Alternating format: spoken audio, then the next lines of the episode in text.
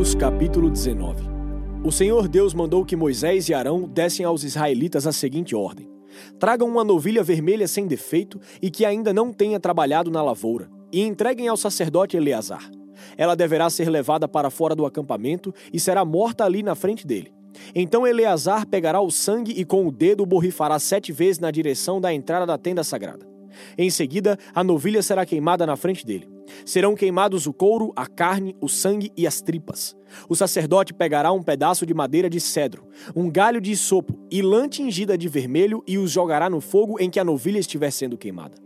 Aí ele levará a roupa que estiver vestindo e tomará um banho, e depois poderá entrar no acampamento. Mas ficará impuro até o pôr do sol. Aquele que queimar a novilha também levará a roupa que estiver vestindo e tomará um banho, mas ficará impuro até o pôr do sol. Um homem que esteja puro ajuntará as cinzas da novilha e as colocará fora do acampamento, num lugar puro. Aí elas serão guardadas pelo povo de Israel para serem usadas na preparação da água que tira a impureza das pessoas. Essa cerimônia serve para tirar pecados. Aquele que ajuntar as cinzas deverá lavar a roupa que estiver vestindo, mas ficará impuro até o pôr do sol. Essa lei será para sempre, tanto para os israelitas como para os estrangeiros que moram com vocês. Quem tocar em algum defunto ficará impuro sete dias. No terceiro dia e no sétimo, essa pessoa deverá se purificar com a água da purificação e ficará pura. Mas, se ela não se purificar no terceiro dia e no sétimo, não ficará pura. Toda pessoa que tocar num defunto e não se purificar ficará impura porque a água da purificação não foi jogada sobre ela. Ela faz com que a tenda de Deus, o Senhor, fique impura. Essa pessoa não pertencerá mais ao povo de Israel. Se alguém morrer numa barraca, quem entrar nela ou estiver nela ficará impuro sete dias. O pote ou jarro que estiver aberto ou destampado ficará impuro.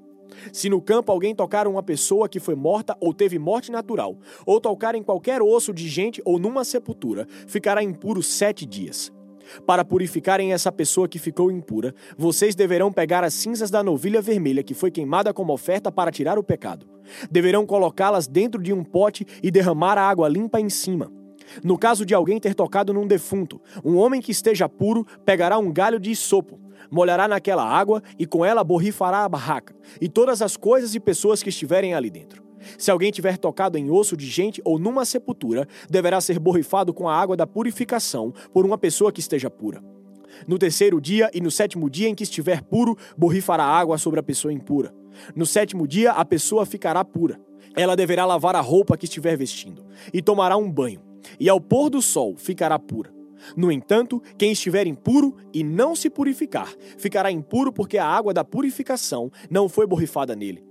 Essa pessoa fez com que a tenda do Senhor ficasse impura e por isso essa pessoa será expulsa do meio do povo de Israel. Vocês deverão obedecer à lei para sempre. A pessoa que borrifar a água da purificação deverá lavar a roupa que estiver vestindo. E quem tocar na água ficará impuro até o pôr do sol. Tudo que uma pessoa impura tocar ficará impuro, e quem tocar nessa pessoa também ficará impuro até o pôr do sol. Números capítulo 20 no primeiro mês, todo o povo de Israel foi para o deserto de Zim e acampou em Cádiz. Ali, Miriam morreu e foi sepultada. Naquele lugar não havia água, por isso o povo se reuniu e começou a reclamar contra Moisés e Arão. Eles diziam: Teria sido melhor se tivéssemos morrido na frente de Deus, o Senhor, com os nossos companheiros e outros israelitas. Porque você trouxe o povo do Senhor para este deserto? Será que foi para morrermos junto com os nossos animais? Porque você nos trouxe do Egito para este lugar terrível, onde não há cereais, nem figueiras, nem parreiras, nem romãs, e além de tudo não há água para beber. Então Moisés e Arão saíram dali, onde o povo estava, e foram para a porta da tenda sagrada. Eles se ajoelharam e encostaram o rosto no chão, e a glória do Senhor apareceu. E o Senhor disse a Moisés: Pegue o bastão que está em frente da arca da aliança, e depois você e Arão reúnam o povo. E na frente de todos eles deem ordem à rocha, e dela sairá água. Assim, vocês tirarão água da rocha e darão de beber ao povo e também aos animais. Então, como Deus havia ordenado, Moisés pegou o bastão que estava diante de Deus, o Senhor. Moisés e Arão reuniram o povo em frente da rocha e Moisés disse: Agora escute, gente rebelde. Será que vamos ter de fazer sair água desta rocha para vocês? Moisés levantou a mão, bateu na rocha duas vezes com o bastão e saiu muita água e o povo e os animais beberam. Porém, o Senhor disse a Moisés e a Arão: Vocês não tiveram fé suficiente para fazer com que o povo de Israel reconhecesse o meu santo poder. E por isso vocês não vão levá-los para a terra que prometi dar a eles. Isso aconteceu em Meribá, onde o povo de Israel reclamou contra Deus, o Senhor, e onde Deus lhe deu uma prova do seu santo poder. Da cidade de Cádiz, Moisés enviou alguns mensageiros que foram dizer ao rei de Edom o seguinte: Esta mensagem é dos seus parentes, as tribos de Israel. O Senhor conhece todas as dificuldades que temos tido e sabe como os nossos antepassados foram para o Egito, onde vivemos muitos anos. Os egípcios maltrataram os nossos antepassados e a nós, e por isso pedimos a Deus, o Senhor, que nos socorresse. Ele enviou o nosso pedido e mandou um anjo que nos tirou do Egito. Agora estamos na cidade de Cádiz, na fronteira do seu país. Por favor, deixe-nos passar pela sua terra.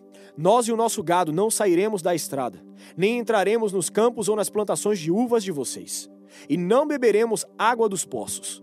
Enquanto estivermos no seu país, ficaremos à estrada principal. Porém, o rei de Edom respondeu: Nós não vamos deixar que vocês passem pelo nosso país. Se tentarem fazer isso, marcharemos contra vocês e os atacaremos. Então o povo de Israel disse: Ficaremos na estrada principal, e se nós ou os nossos animais beberem água de vocês, pagaremos o preço dela. Somente queremos passar a pé. O rei de Edom respondeu: Não, vocês não passarão. Aí os edomitas vieram com um exército poderoso para atacar o povo de Israel. Assim, os edomitas não deixaram que os israelitas passassem pelo seu país, e por isso os israelitas foram por outro caminho.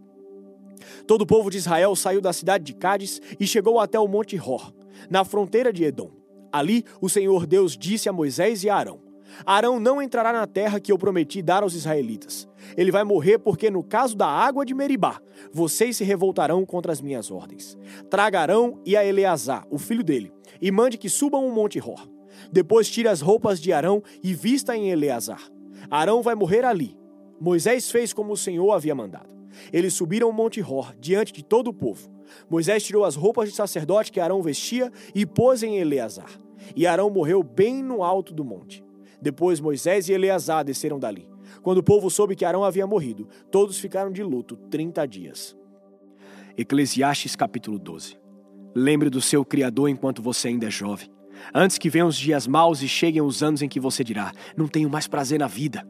Lembre dele antes que chegue o tempo em que você achará que a luz do sol, da lua e das estrelas perdeu seu brilho e que as nuvens de chuva nunca vão embora. Então seus braços que sempre o defenderam começarão a tremer, e as suas pernas, que agora são fortes, ficarão fracas. Os seus dentes cairão, e sobrarão tão poucos que você não conseguirá mastigar a sua comida. A sua vista ficará tão fraca que você não poderá mais ver as coisas claramente. Você ficará surdo e não poderá ouvir o barulho da rua. Você quase não conseguirá ouvir o moinho moendo a música tocando. E levantará cedo, quando os passarinhos começam a cantar. Então você terá medo de lugares altos e até caminhar será perigoso. Os seus cabelos ficarão brancos e você perderá o gosto pelas coisas. Nós estaremos caminhando para o nosso último descanso. E quando isso acontecer, haverá gente chorando por nossa causa nas ruas. A vida vai se acabar como uma lamparina de ouro cai e quebra, quando a sua corrente de prata se arrebenta, ou como um pote de barro se despedaça quando a corda do poço se parte. Então o nosso corpo voltará para o pó da terra, de onde veio, e o nosso espírito voltará para Deus que o deu. É ilusão, é ilusão, diz o sábio. Tudo é ilusão. O sábio, usando o seu conhecimento, continuou a ensinar ao povo que sabia. Ele estudou, examinou e pôs em ordem muitos provérbios. Procurou usar palavras agradáveis, e tudo que escreveu é verdade. As palavras dos sábios são como pregos bem pregados são como as varas pontudas que os pastores usam para guiar as ovelhas. Essas palavras foram dadas por Deus, o único pastor de todos nós. Filho, há mais uma coisa que eu quero dizer. Os livros sempre continuarão a ser escritos. Estudar demais cansamente. De tudo o que foi dito, a conclusão é esta: tema a Deus e obedeça os seus mandamentos, porque foi para isso que fomos criados. Nós teremos de prestar contas a Deus de tudo o que fizermos e até daquilo que fizermos em segredo, seja o bem ou o mal. Mateus capítulo 21, versículo 28. Jesus continuou: E o que é que vocês acham disso? Certo homem tinha dois filhos. Ele foi falar com o mais velho e disse: Filho, hoje você vai trabalhar na minha plantação de uvas. Ele respondeu: Eu não quero ir. Mas depois mudou de ideia e foi. O pai foi e deu ao outro filho a mesma ordem, e esse disse: Sim, senhor. mas depois não foi. Qual deles fez o que o pai queria? Perguntou Jesus. E eles responderam: O filho mais velho. Então Jesus disse a eles: Eu afirmo a vocês que isso é verdade. Os cobradores de impostos e as prostitutas estão entrando no reino de Deus antes de vocês. Pois João Batista veio para mostrar a vocês o caminho certo, e vocês não creram nele. Mas os cobradores de impostos e as prostitutas creram. Porém, mesmo tendo visto isso, vocês não se arrependeram e não creram nele. Jesus disse: Escutem outra parábola. Certo agricultor fez uma plantação de uvas e pôs uma cerca em volta dela. Construiu um tanque para pisar as uvas e fazer vinho, e construiu uma torre para vigia. Em seguida, arrendou a plantação para alguns lavradores e foi viajar. Quando chegou o tempo da colheita, o dono mandou alguns empregados a fim de receber a parte dele. Mas os lavradores agarraram os empregados, bateram num, assassinaram outro e mataram ainda outro a pedradas. Aí o dono mandou mais empregados do que da primeira vez, e os lavradores fizeram a mesma coisa. Depois de tudo isso, ele mandou o seu próprio filho, pensando: O meu filho eles vão respeitar. Mas quando os lavradores viram o filho, disseram uns aos outros: Esse é o filho do dono, ele vai dar a plantação. Vamos matá-lo, e a plantação será nossa. Então agarraram o filho e o jogaram para fora da plantação e o mataram.